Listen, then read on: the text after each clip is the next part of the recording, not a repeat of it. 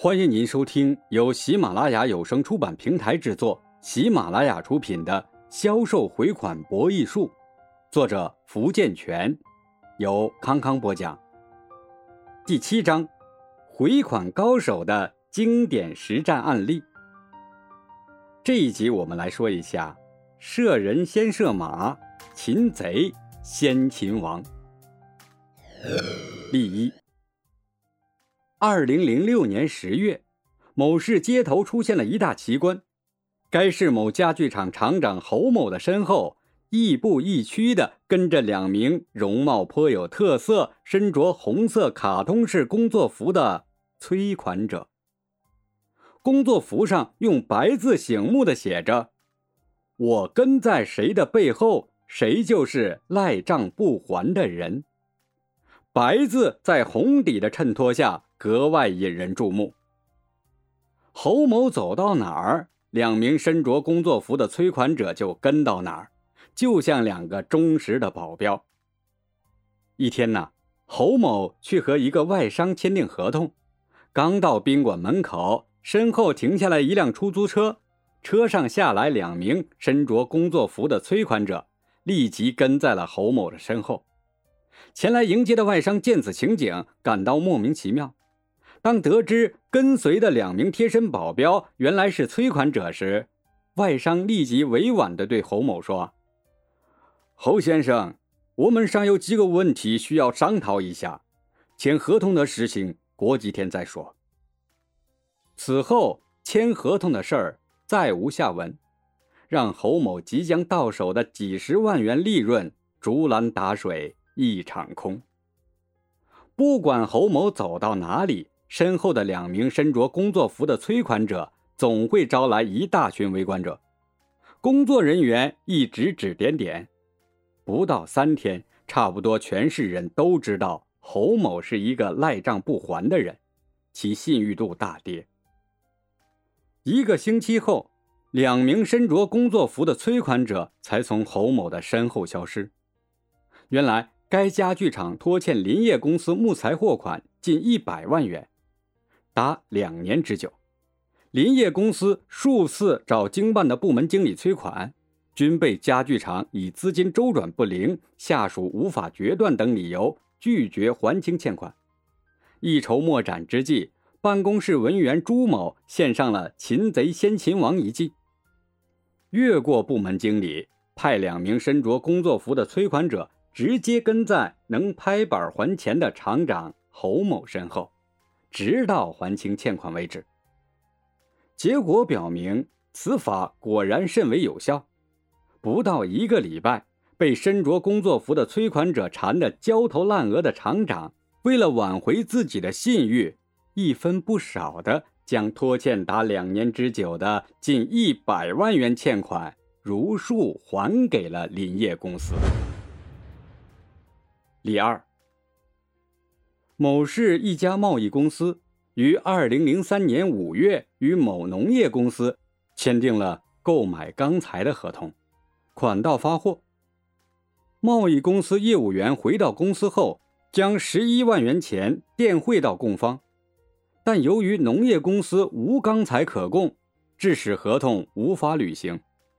同年底，贸易方面来人索要货款时。双方达成了年内退款的还款协议，但是几年过去了，仍未落实。期间，贸易公司方面曾多次来人来函索要货款，均被有关人员以经办人被捕入狱为由而拒之门外。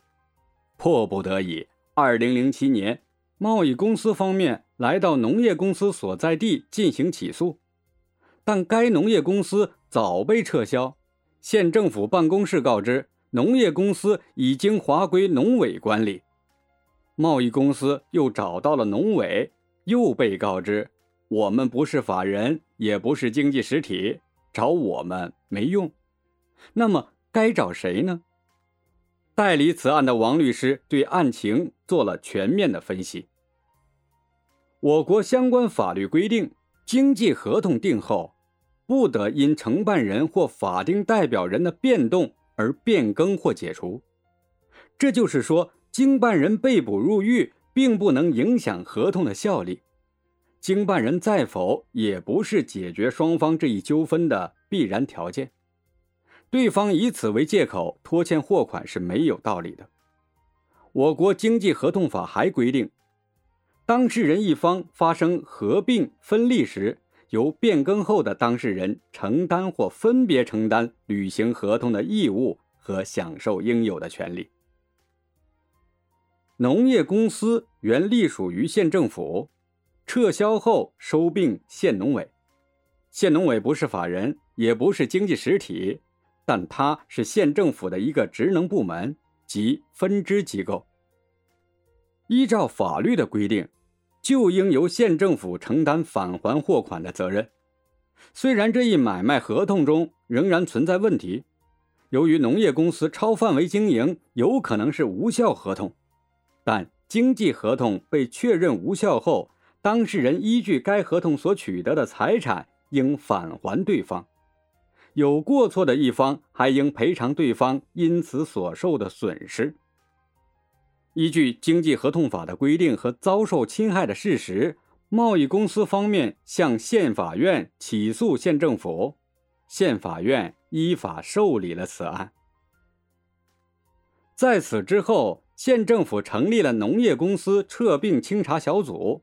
贸易公司于是将该清查小组更改为被告。审理中，被告提出，农业公司经营的几年里，不但没有挣到一分钱，反而背负了许多债。这笔钢材款早已被冲抵了其他债务，所以没钱还债。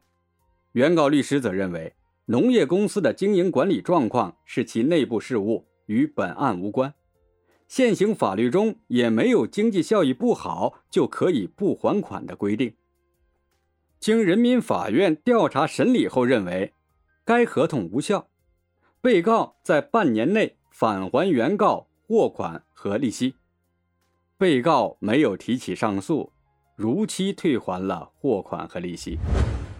在收款过程中，找出真正的付款人是收款的关键。在企业中。并不是人人都有决定的权利，能起到关键作用的人往往只有那么一两个。在找到终极的债主之后，另一个关键就是找准那些能够拍板还钱的人，才能真正做到有的放矢，否则只能是缘木求鱼，不得其法。射人先射马，擒贼先擒王。面对欠债方。催款时要找到能够拍板还钱的人作为催款目标，即找到所谓的王，以迫其还债。不要与其下属或不相干之人纠缠不清，白耗精力。找准王后，要集中力量彻底打击王，进而逼其拍板还清所有债务。不要被其拖延敷衍的手段所迷惑，进而贻误了战机。具体使用此计策时，要注意以下几个方面：第一，确定王者，以明确催款目标人物。不同的企业由于经营体制不同，能够拍板还债的王亦不同。有的是部门经理在一定金额内有财务决策权，可以拍板；而有些则需由总经理、总裁或董事长才有权决定。一般来说，催款尽量不要越级，如果部门经理能够拍板，就将部门经理定为王；如果不找部门经理，而直接找总经理，即使将钱要回来，也会影响双方今后的合作。催款的上策是既能将欠款追回来，又能够尽量顾及到双方的合作关系。保全对方的脸面，以不影响双方今后的合作为佳。因此，销售人员在催款时明确催款的目标人物非常重要。只有找准了王，才能避免因目标人物不清而得不到应有的功效。第二，分析王者，以制定擒王策略。任何人都有自己的社会背景、性格喜好和特定的活动规律。销售人员在催款时要仔细详尽地分析王者的社会背景，性格喜好以及活动规律，以找出目标人物的弱点，集中力量加以突破，收到事半功倍之效。比如目标人物耳根软，有惧内的弱点，则可派工作人员接触其夫人，对他做思想工作，以促使其夫人向目标人物施加压力，还清所欠债务。一般来说，一个有地位、有钱的妇女具有较强的虚荣心，如果她在公众场合因为工作人员的亦步亦趋、跟踪追击而引起众人的围观或指点。她绝对不会对此视而不见，她势必向目标人物她的丈夫施加压力。通常有惧内弱点的目标人绝对不会怠慢夫人的指示，而一定会想办法筹钱还款。再如，有些欠债者总以领导开会、生病疗养不在公司为由拒付欠债，这时。追债者就要仔细分析亡者的生活规律和社会活动规律，以做到有的放矢，顺利找到目标人物，采用恰当的手段和策略追催欠款。三，要有穷追不舍的精神，直到事物圆满解决。在具体的催款活动中。有些目标人物会采取拖延、敷衍的策略来对待纠缠，即先付还债款的一部分或百分之多少，但不全部付清，以此来拖延时间，求得暂时的安宁。这个时候，催款者千万不要被假象迷惑，抱着拿多少算多少的苟且心理，或者被赖账者伪装出的困难局面所感动，因而心慈手软。中途换马。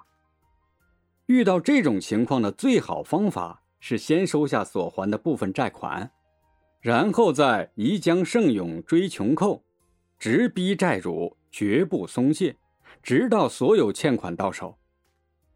一般而言，目标人物偿还了部分债款以后，再遇到催款，就会有这样的心理：不还清剩余债款，自身一日不得安宁。并且影响自己的声誉，背上赖账大户的招牌，得不到顾客的信任，这样已偿还的部分债款就白付了。不如干脆将所余欠款全部付清，摘掉赖账大户的帽子。第四，对目标人物的纠缠要讲究一个度和一些方法。开篇例子中的工作服是发生在法制还不健全。人们法治观念不强的几年前，现在再用此损招，非但不能起到效果，还会被对方抓住把柄，适得其反。更有甚者，连催款人员的人身安全都会受到威胁。所以，万不可过度以非法方式纠缠骚扰，以免鸡飞蛋打。听众朋友，本集播讲完毕，感谢您的收听。